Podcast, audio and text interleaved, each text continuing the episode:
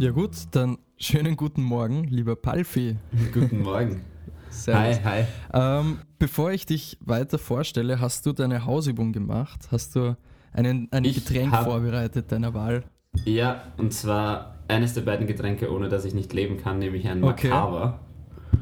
Und ähm, Makava und Kaffee, also mein Körper läuft auf diesen zwei Flüssigkeiten. Okay, irgendwie. das heißt, du brauchst, du bist ein, ein Koffeinmensch. ich bin ein Koffeinmensch, ja, habe aber jetzt gerade, bin gerade dabei, ein bisschen runterzuschrauben, weil ich gemerkt habe, dass zu viel Koffein auch nicht so gut ist. Das war irgendwie mein Lockdown 3 Projekt. Ui, okay, okay, okay.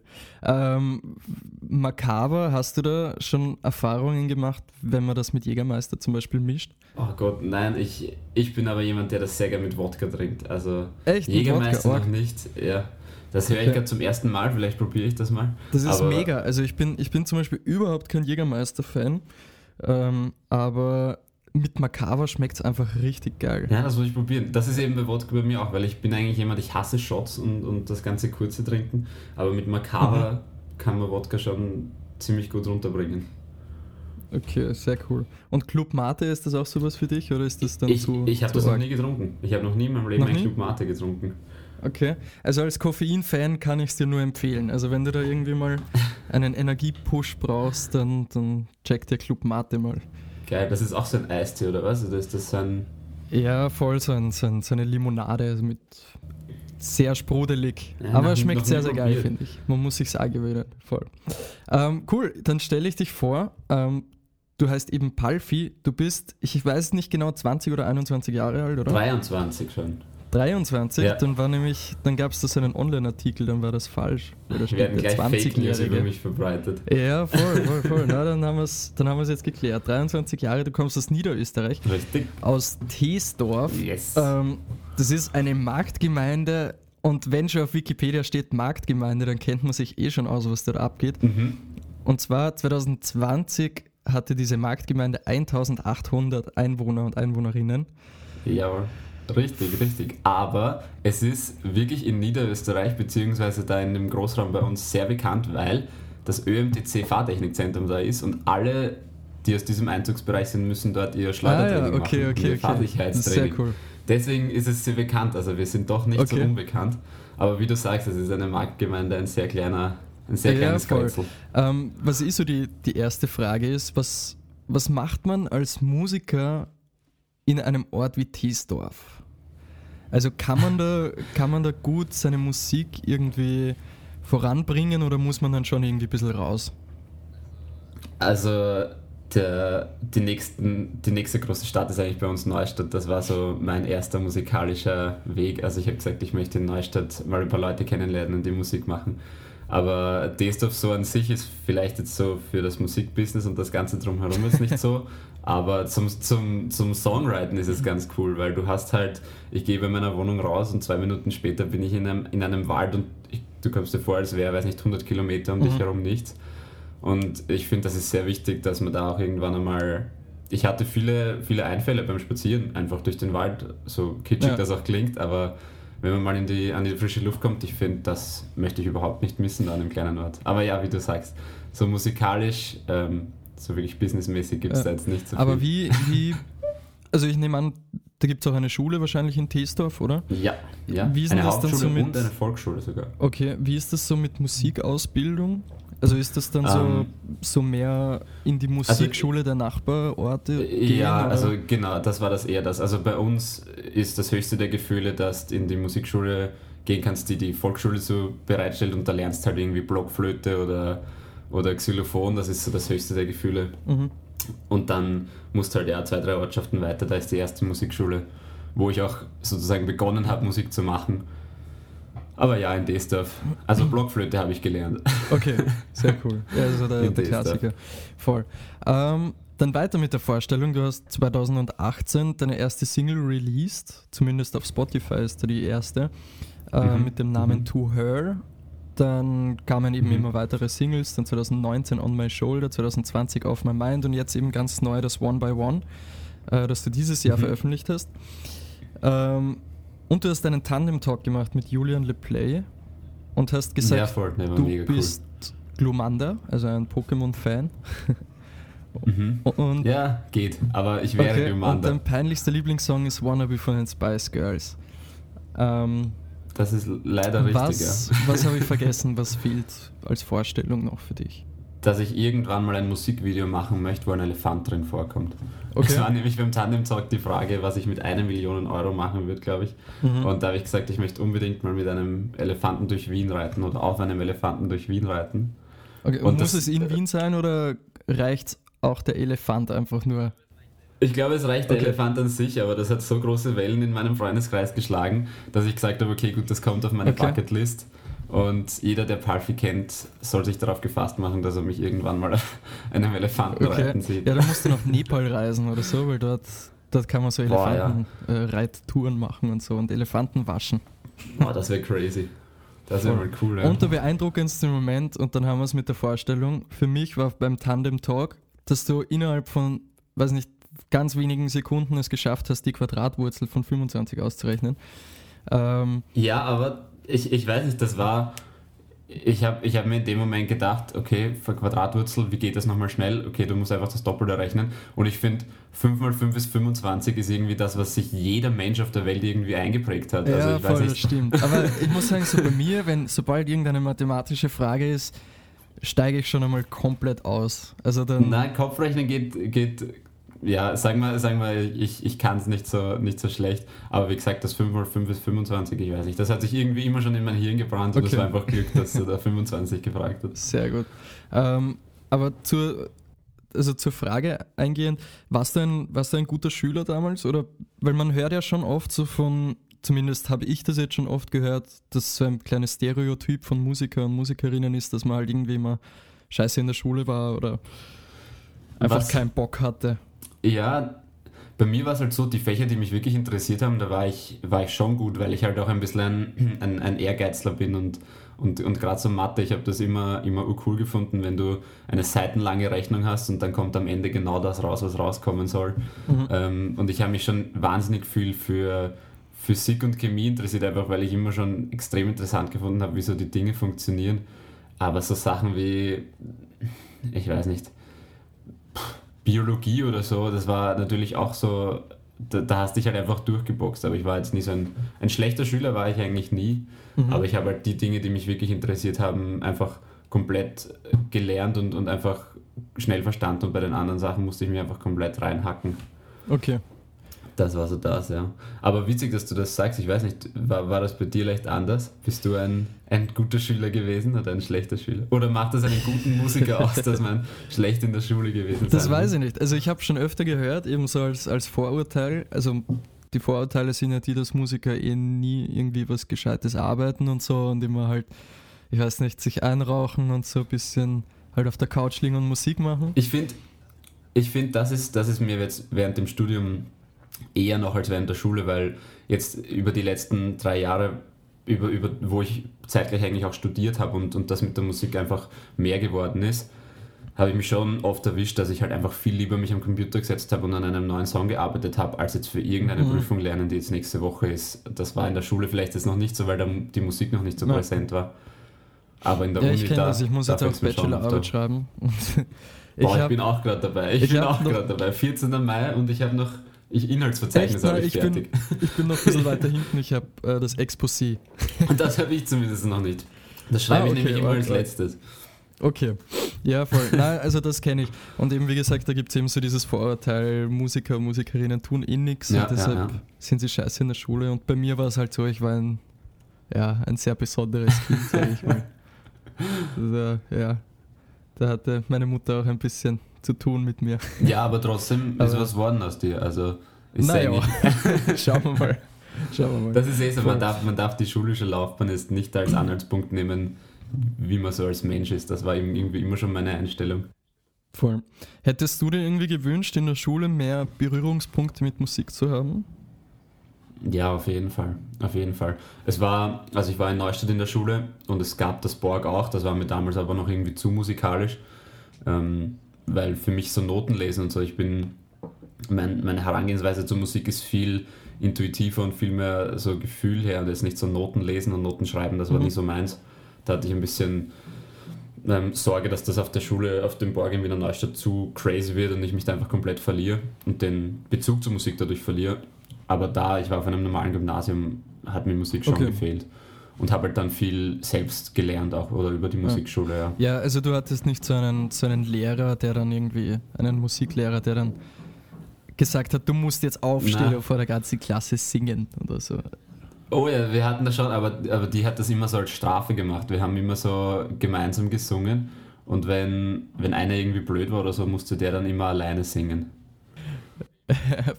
Hat dich das gestört oder so? Also wurdest du, wurdest du mal so bestraft, so mit dem vor der ganzen Klasse singen? Nein, mir, mir war das immer wurscht und dadurch, dass ich früher, also früh schon begonnen habe, in, in einer Band zu spielen und vor Konzer also Konzerte zu spielen vor Leuten, war mir das immer egal, wenn ich da vor 20 Leuten gesungen habe, die ich eh alle jeden Tag Mhm. sehe. Also ich war da nie, mir war das nie peinlich.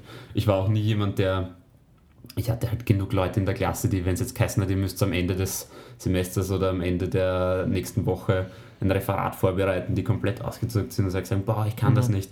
Mir war das immer so wurscht. Also so vor Leuten reden oder vor Leuten singen, das war mir immer Okay. schon gleich. Ich weiß Aber nicht. bist du dann irgendwie. ich glaube, das musst du als Musiker haben. Ja, da irgendwie. kenne ich auch halt so zwei Sachen. Also ich habe zum Beispiel auch mit dem, ähm, mit dem Johannes Nussbaum ähm, einen Podcast aufgenommen einmal.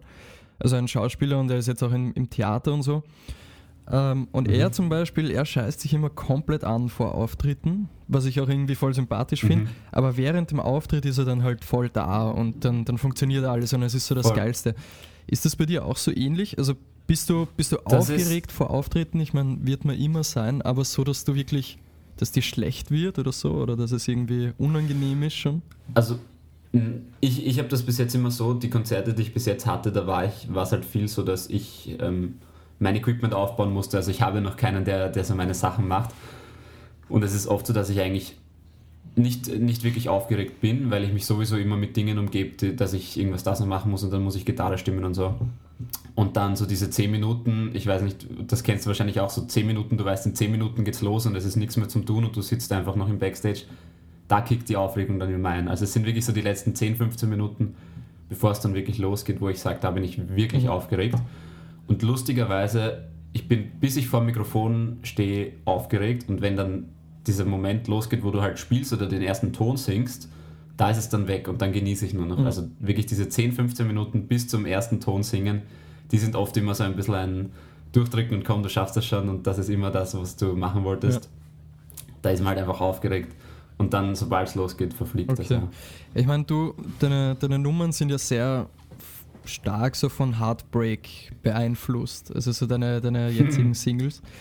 Ähm, ist vielleicht ein bisschen eine dumme Frage, aber sind für dich Heartbreaks wichtig?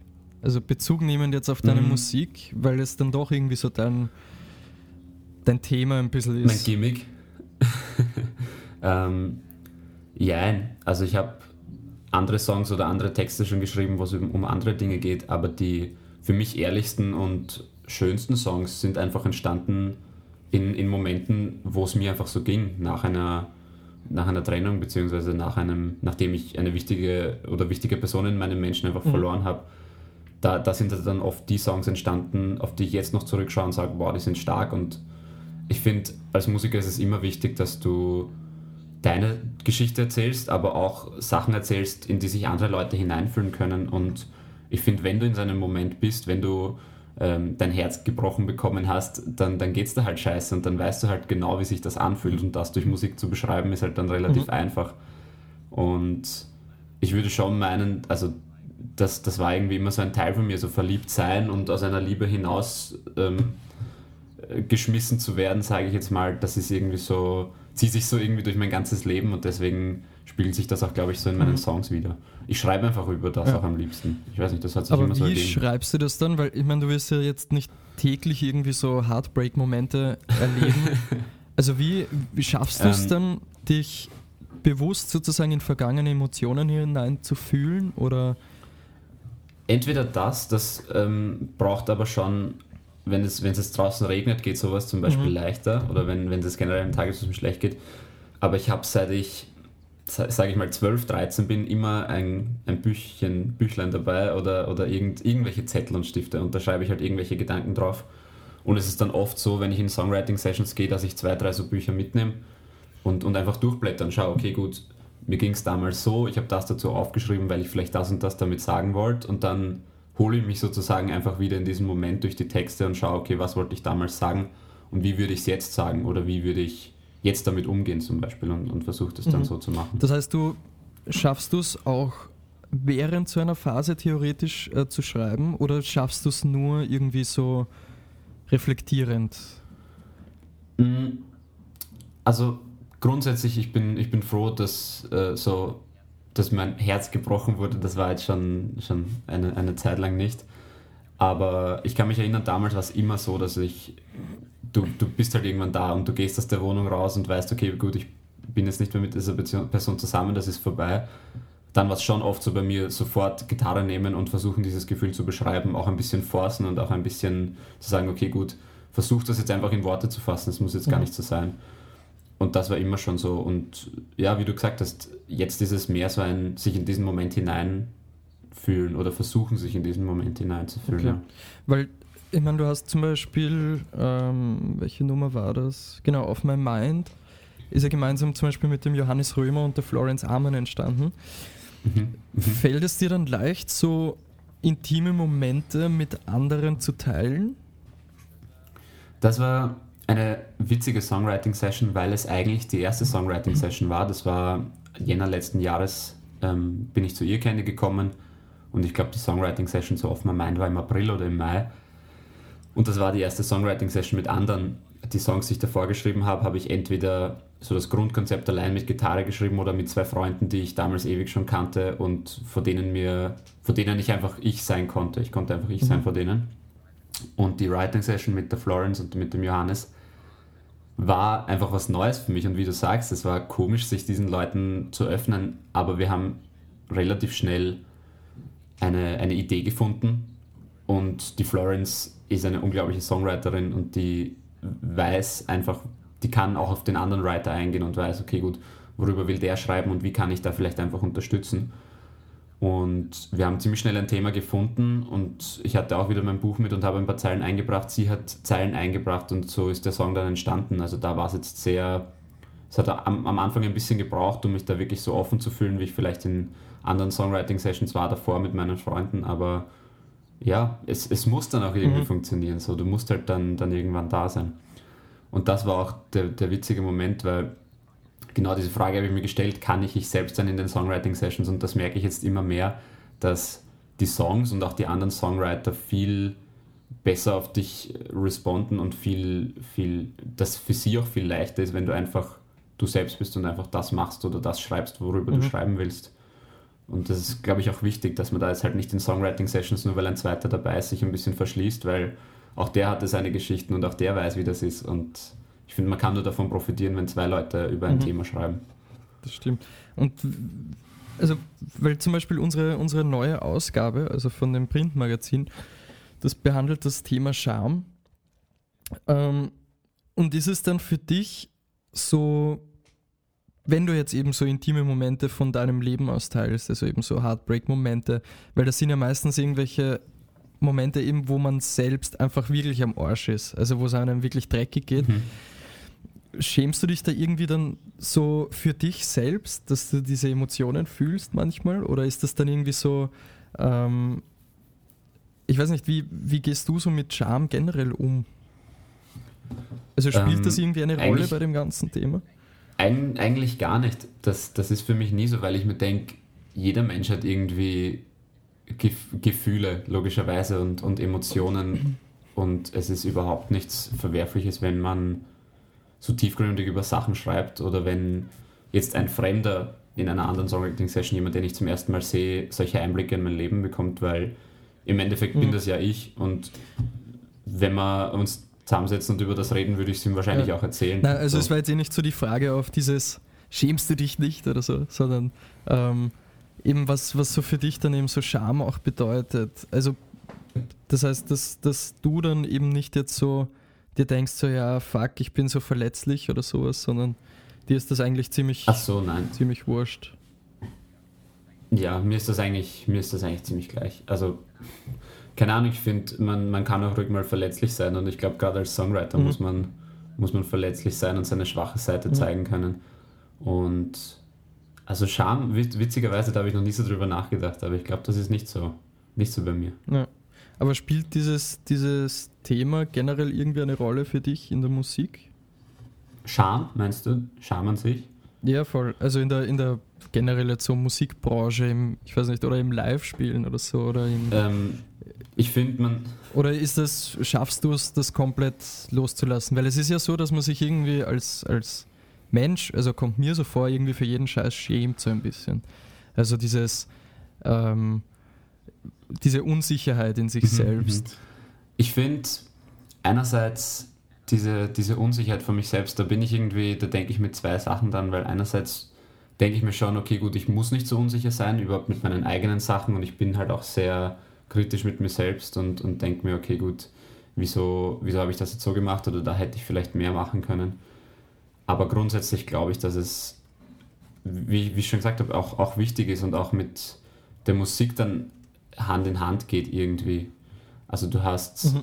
die, wenn du jetzt zum Beispiel live spielst und jemand bist, der, der sich schämt, live zu spielen oder der, der jetzt von sich selbst jetzt nicht so überzeugt ist und auch seine Lieder dann so präsentiert, dann ist das ja auch für deine Zuhörer oder für deine Fans so. Und ich finde, gerade bei Live, ich vermisse extrem das Live-Spielen, weil ich da immer gesagt habe, da ich, dass ich da irgendwie am besten aus mir rausgekommen bin und da war ich so der the greatest of myself, also das Größte irgendwie, was ich irgendwie sein kann in der Musik für mich halt, also da, da fühle ich mich am wohlsten so, ja. Und mhm. da war Scham für mich eigentlich immer unwichtig, weil ich mir gedacht habe, in dem Moment bin ich da oben und präsentiere mich den Leuten halt so und da darf ich keine Scham haben, das zu tun, was ich machen will, weil ich versuche einfach ich selbst zu sein und die Leute, die das wollen, die kommen und die, die das nicht wollen, ja, die hören mich halt dann nicht oder so, aber ich werde mich jetzt nicht irgendwie verändern, nur weil ich mich dafür schäme, irgendwie zu sein. Das war irgendwie wichtig für mich immer. Okay.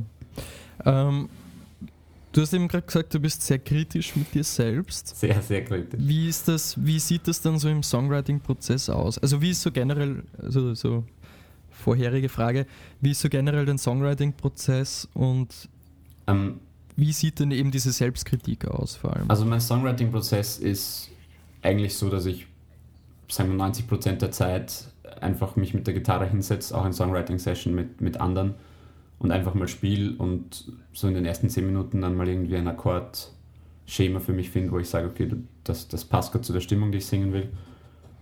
Und dann viele Songwriter machen das, das habe ich jetzt schon sehr, also sehr mitbekommen, die nur irgendwie phrasieren und irgendwelche Melodien über ihre Akkorde darüber singen und, und dann erst den Text. Und ich bin aber jemand, ich sing oft drauf los, weil ich mir denke, das, was mir als erstes in den Kopf schießt beim Songwriten, ähm, das, darüber soll es halt gehen, so irgendwie, dass mein Kopf das schon so weiß, in welche Richtung er da gehen soll. Und ich dann durch Sachen aus meinem Buch das einfach ergänze. Aber die Songwriting-Sessions haben mir dahingehend viel geholfen, weil ich einfach gelernt habe, wie interessant es ist, dass man Songs mit anderen schreibt, beziehungsweise finde ich es immer cool, die Momente, wenn man dann einen Song fertig hat und man schaut, auf, die, auf den Anfang der Songwriting-Session sagt, okay, gut, da hat er zum Beispiel ein Klavierriff gespielt und ich habe dazu irgendwas gesungen und, und so ist das dann entstanden. Oder ich habe mit der Gitarre mhm. gespielt. Aber grundsätzlich ist es eigentlich wirklich sehr, es passiert immer sehr viel akustisch. Also die erste Stunde der Songwriting-Session ist oft wirklich einfach nur, ich spiele die Akkorde für mich und versuche es dazu zu singen. Und die Produzenten, mit denen ich arbeite, versuchen halt so ein bisschen darum herum zu arbeiten. Und das war irgendwie immer schon so das Wichtigste für mich, dass ein Song akustisch einfach auch funktioniert. Das ist, glaube ich, das mhm. Coole mhm. auch bei meinen Songs oder das macht es leicht irgendwie, weil jeder der Songs kann irgendwie akustisch spielen, weil er einfach daher kommt. Das, die meisten Songs sind da so entstanden, dass ich mich hingesetzt habe mit meiner Gitarre und einfach drauf mhm. losgespielt habe. Und wie ist es dann eben so mit der Selbstkritik? Also fällt es dir dann zum Beispiel irgendwie schwer, ähm, irgendwie den Song einmal fertig zu machen und dann abzugeben und ziemlich, also schon in der Songwriting-Session. Ich bin halt jemand, ich hab, musste in den Songwriting-Sessions jetzt lernen, dass man doch halt nur eine Demo macht und jetzt nicht schon den fertigen Song. Und bei mir ist das halt auch dann so, wenn, wenn der Song jetzt, wenn wir in der Songwriting-Session sind und sagen wir, der Song ist schon so zu 90% hingelegt und man weiß, was hingeht, sage ich, ah, versuch doch noch meine Stimme ein bisschen dahin zu tweaken oder das Instrument, vielleicht kann man da noch ein bisschen Wärme rausholen oder das Drum-Pattern gefällt mir da nicht so gut, weil ich halt schon so nah wie möglich am fertigen Produkt sein möchte in der Songwriting-Session. Mhm.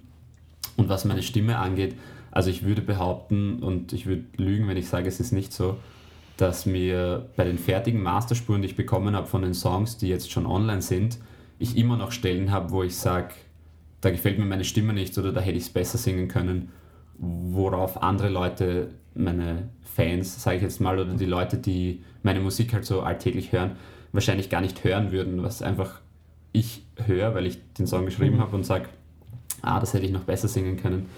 Aber zu einem gewissen Teil, glaube ich, braucht man das als Musiker. Also ich weiß nicht, wie das, wie das bei dir ist, vielleicht ist das nur meine Herangehensweise, aber ich finde, so ein bisschen Selbstkritik oder, oder ein, gutes, ähm, ein gutes Maß an Selbstkritik mhm. ist auch wichtig, weil sonst gibt man immer nur Sachen ab, wo man sagt, ja, die passen Voll. schon und dann passt aber Also ich glaube, bei mir ist zum Beispiel der größte Vorteil sogar, dass ich bei einem Major-Label bin, weil die sagen dann wirklich so, jetzt reicht, jetzt musst du abgeben und fertig.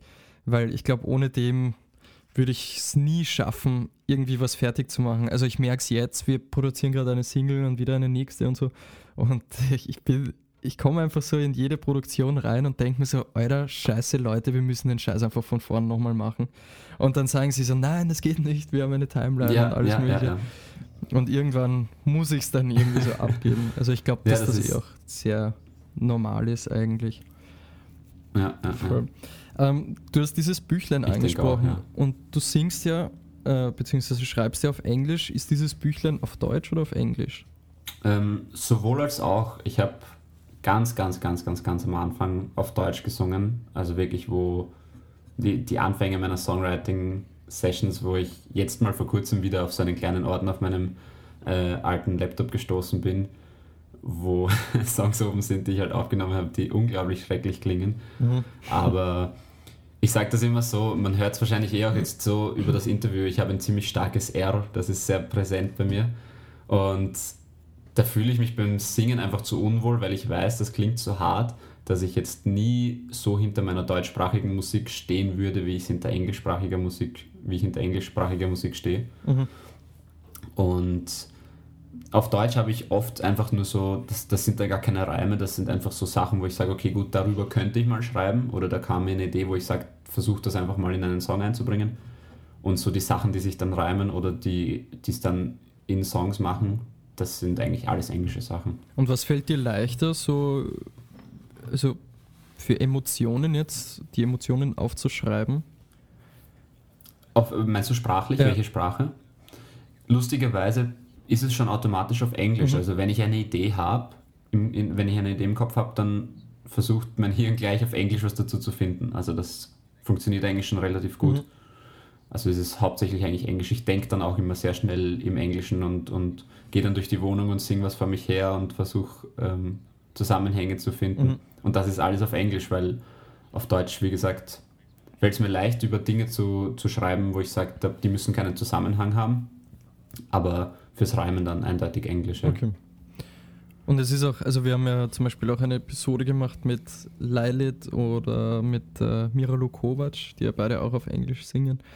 Und die haben ihm auch gesagt, weil es einfach so viel melodischer ist und es ist so viel, viel angenehmer und geht leichter über die Lippen zu ja, singen einfach. Richtig. Also ich glaube, dass das eh so diese, da gibt es wahrscheinlich so in der österreichischen Musiklandschaft genau zwei, zwei Arten die einen, die finden eben das Englische schöner zu singen, die anderen das Deutsche. Aber mhm. ich glaube so, dass jemand sagt, ich finde beides cool, habe ich irgendwie noch nie so mitbekommen. Aber ich finde, ich, ich find, was bei mir schon ist, ist, wenn ich sage, ich schreibe jetzt einen oder, oder ich habe eine Idee, dadurch, dass Englisch doch nicht meine Muttersprache ist und ich bei weitem jetzt nicht kein Level C, C2 habe oder sage, ich kann das jetzt jedes, weiß jedes Wort, dass es mir oft schwer fällt, den Sinn so, so rüberzubringen, wie ich ihn im Deutschen sagen will. Mhm. Einfach weil mir die englischen Wörter dazu fehlen, beziehungsweise einfach weil ich, weil ich mir schwerer tue, drei, vier Sätze, die zusammenpassen, auf Englisch zu schreiben, was mir auf Deutsch natürlich viel mhm. leichter fällt, weil ich Wobei da das ja auch ein ziemlicher Vorteil sein kann, glaube ich.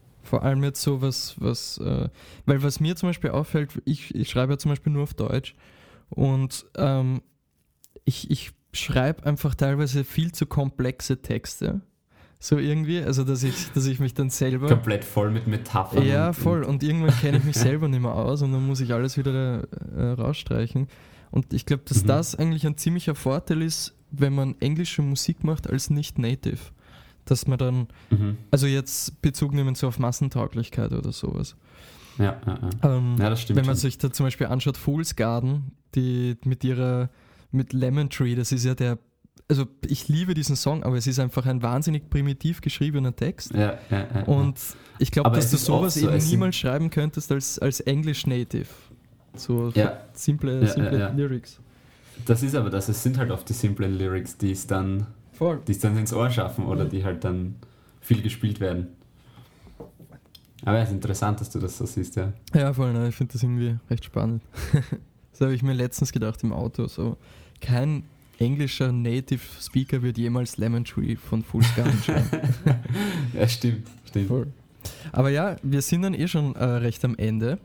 Mhm. Und das heißt, du bekommst jetzt von mir noch zehn Fragen. Uh, Jetzt baue ich einen, ähm, einen Stift. Oh. Sonst vergesse ich, wie viele Fragen ich schon gestellt habe. genau. Also es sind zehn ähm, teilweise sinnlose, teilweise eh sinnvolle Fragen, die halt überhaupt nicht zusammenhängen miteinander. perfekt. Ähm, die erste Frage wäre, wo war der weirdeste Ort, an dem du jemals Mittag gegessen hast? Puh. Der weirdeste Ort. Ähm, es war nicht weird, es war schön, nämlich oben am, am Markusplatz in, in Venedig. Da gibt es diesen Turm gegenüber vom Markusdom. Und da waren wir ganz oben und da war fast nichts los und wir haben einfach gesagt, wir essen da und du siehst einfach über Venedig und, und übers Meer. Ich finde, das war der außergewöhnlichste Ort vielleicht. Okay. Nicht der weirdeste. Es, es klingt aber sehr teuer auch, dieser außergewöhnliche Ort. ja, stimmt, stimmt. Das, Aber klingt so nach, das klingt so nach Cappuccino für 14 Euro oder sowas. Boah, es war, es war aber wirklich so. So ein Espresso dort einfach 8 Euro und das Ja, war zu einer voll, Zeit, wo ich wirklich viel Kaffee getrunken habe. Und wenn du willst einfach nicht 24 Euro pro Tag zahlen, nur damit du deine Kaffeesucht irgendwie Ja. ähm, in den Griff kriegst. Geil. Aber ja. Aber weirdeste Ort, wie würdest du die Frage beantworten? Es würde mich interessieren, was du als weirden Ort Uff. Ähm. Mit der eigenen Keine Fragestellung Ahnung. überfordert. ja, voll. Das sind, das sind einfach so, das ist so ein Fragenkatalog, den wir uns alle zusammenstellen. der weirdeste Ort, an dem ich Mittag gegessen habe. Ähm, ich weiß gar nicht. Ähm, ja, doch, irgendein so ein Straßenstandel in, in Bangkok. Sowas ist schon weird. Wenn man Ja, dann so voll. irgendwie so mitten in so einer äh, Streetfoods-Gegend Ja, ist ja, und ja, da, da eskaliert 100.000 alles Sachen rund um riecht. dich. Voll. Das war, wir waren auch mal in Thailand da, da, das kam mir genauso vor. Wenn du da zu irgendeinem Essenstand gehst und da sind tausend andere Stände und es riecht nach, wie gesagt, 100.000 Voll. Dingen und Autos ist- fahren rum und die Leute schreien. Das, ist, das, war, das war schon schräg, ja. Genau. ähm, trinkst du Kaffee Latte mit Sojamilch oder. Achso, na, die Frage haben wir eigentlich schon. Oder Club Mate. Das wäre jetzt schade, wenn ich die Frage stelle, weil du trinkst ja mehr Kaffee eigentlich. Ähm, warte, dann machen wir die nächste. So, Alt- oder Neubau? Altbau. Okay. Wohnst du auch in einem Altbau oder ist das. Nein, ich wohne, ich wohne nicht in einem Altbau, aber mein, mein größter Wunsch ist einmal eine Wohnung in Wien zu haben mit Fischgrätboden und riesigen, riesigen Räumen und so alten Fenstern. Das ist für mich einfach irgendwie, ich weiß nicht, Das ich liebe diesen Flair. Das Okay. ist der Dream. Fischgrätboden muss auf jeden Fall. Teuer zu heizen, Muss aber sein. das ist, das ist ein bisschen Ja, blöd. das stimmt auch. Das ja. kenne ich, weil jetzt kommen meine, meine Leute das Gas abzählen und jetzt habe ich ja schon Angst. Also wohnst du wirklich in einer Altbauwohnung? Ja, voll. Scha schaut sehr neu aus, da weiß man von. Na, das ist ein, das ist jetzt ein Keller, wo ich bin. Also ich bin Ach nicht zu so, Hause, sondern okay, so. okay. Voll. Ähm, bekommen mehr Jungfrauen Kindern wie Menschen oder legen sie Eier? Ich glaube, sie legen Eier. Das wäre Okay. nur logisch. Das stimmt eigentlich, es wird recht, ja. Ähm, findest du den ersten Menschen, der eine Kuh gemolken hat, pervers? Ähm, lustig, darüber hatte ich erst eine Diskussion mit einem Freund und ich war, und ich war der Auffassung, dass es nicht weird ist, weil sie haben halt gesehen, dass die ähm, Kälber das auch machen und deswegen haben sie wahrscheinlich gedacht, okay gut, wenn unsere Kinder von unseren Frauen Milch bekommen, warum sollte nicht auch Milch rauskommen?